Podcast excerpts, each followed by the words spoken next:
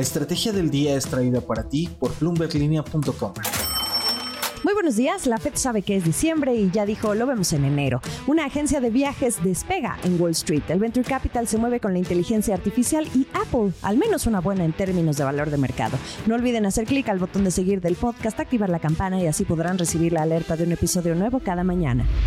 ¿De qué estamos hablando? Más que esperado, la Reserva Federal de Estados Unidos, con el voto unánime de parte de todos sus miembros, deja el rango de la tasa de interés de referencia entre 5.25 y 5.50%. En la Fed dijeron caso cerrado este año, así se despide en este 2023, pero para el siguiente año asegurado que en algún momento iniciarán los recortes. Esto lo sabemos no solo por aquello que platicábamos en el episodio anterior respecto que al final fue un dolor bastante aguantable que tuvo la economía estadounidense mientras transcurría el ciclo alcista del Banco Central. También lo sabemos porque de acuerdo a la mediana de las estimaciones, por primera vez desde marzo de 2021, la Fed no prevé nuevas alzas. Se espera que durante todo 2024 los recortes impliquen una baja en las tasas de hasta 75 puntos base, que además sería un ritmo de recortes más pronunciado que el mostrado en las proyecciones de septiembre. Aunque la mediana de las previsiones para finales del siguiente año apunta al 4.6%, las expectativas de los miembros de la Fed varían en el diagrama de puntos o dot plot. 8 prevén menos de 3 recortes de un cuarto de punto, mientras que 5 anticipan más. Lo que sí es que para 2025 la tasa de interés podría rondar en el 3.6%. Se van a ir con tientas. Tomemos en cuenta que lo importante, más que la cantidad de recortes, es cuándo empezar los recortes y por qué de iniciar demasiado pronto, se pondría en peligro el retorno de la inflación al objetivo del 2%. En el comunicado también destacan palabras que ponen de relieve un cambio en el tono, al decir que la Fed vigilará una serie de datos y acontecimientos para ver si cualquier reafirmación adicional de la política es apropiada. Ya ven que el mercado se fija en toda palabra sin excepción y justo esa no aparecía en el comunicado de noviembre. Aunque reconocen que la inflación sigue siendo alta, la mayoría consideró ahora que los riesgos para el crecimiento de los precios están ampliamente equilibrados. Y ya que nos metemos en este asunto, vayamos a las previsiones de inflación. Son más bajas para lo que queda de 2023 y todo 2024. Sobre el crecimiento, redujeron ligeramente sus previsiones y para el desempleo mantuvieron sus expectativas sin cambios. Finalmente, durante la conferencia de prensa tras la decisión, el presidente de la Fed, Jerome Powell, siguió con su discurso de que estaban preparados para hacer más halcones en caso de ser necesario y como de costumbre en función de los datos entrantes. Con todo respeto, misma canción. Acciones y reacciones.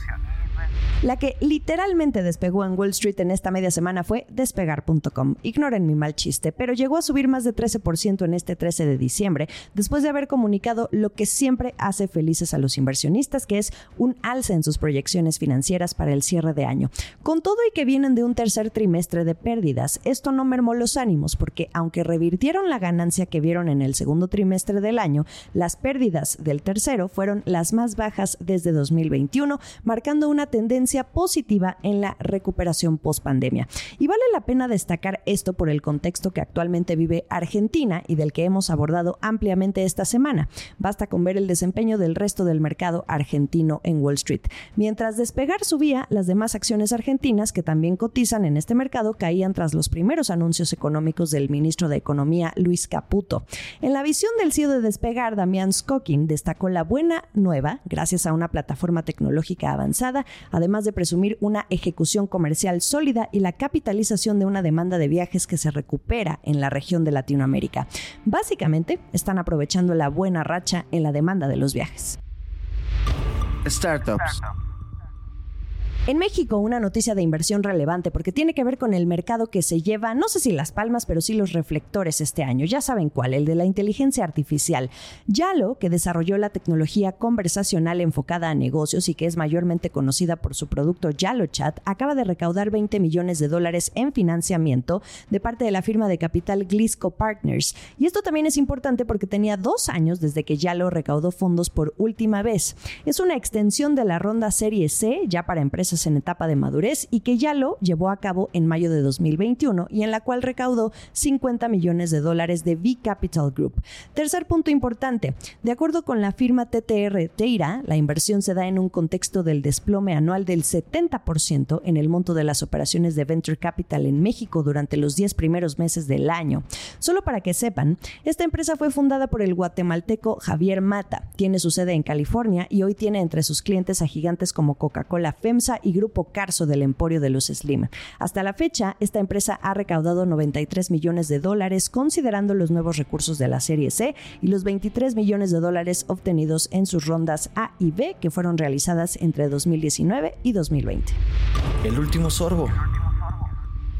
La que se consolida como la empresa más valiosa del mundo es Apple. Sus acciones cerraron el 13 de diciembre en máximos históricos en medio de un amplio repunte de las empresas de tecnología en bolsa, empujadas por las apuestas de que la Fed, como ya lo platicamos, en algún momento comenzará su ciclo de recortes. Hoy una acción de Apple ronda los 197 dólares y con esta alza de casi 2% que tuvo ayer, su valor aumenta 52% en lo que va del año, por lo que su valor de mercado hoy es de 3 billones de dólares, trillion en inglés. Así que Apple se consolida al menos a mediados de diciembre y si nada cambia en la empresa más valiosa del mundo.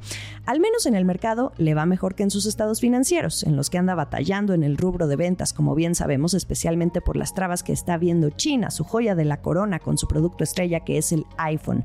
Pero para 2024 el panorama puede cambiar ante las estimaciones de analistas de Bloomberg que prevén un repunte no solo para la compra de teléfonos inteligentes, también con computadoras portátiles y de escritorio. Lo mejor de la información económica y de negocios está aquí en la Estrategia del Día. Estamos en ex Twitter como arroba la estrategia MX o como arroba Jimena Tolama. En Instagram, más allá del micrófono, como arroba Jimena Business. Y en YouTube, los episodios completos. Ya es jueves, frío jueves. Esta fue la Estrategia del Día, escrito y narrado por Jimena Tolama, producido por Arturo Luna y Daniel Hernández. Que tengas un día muy productivo.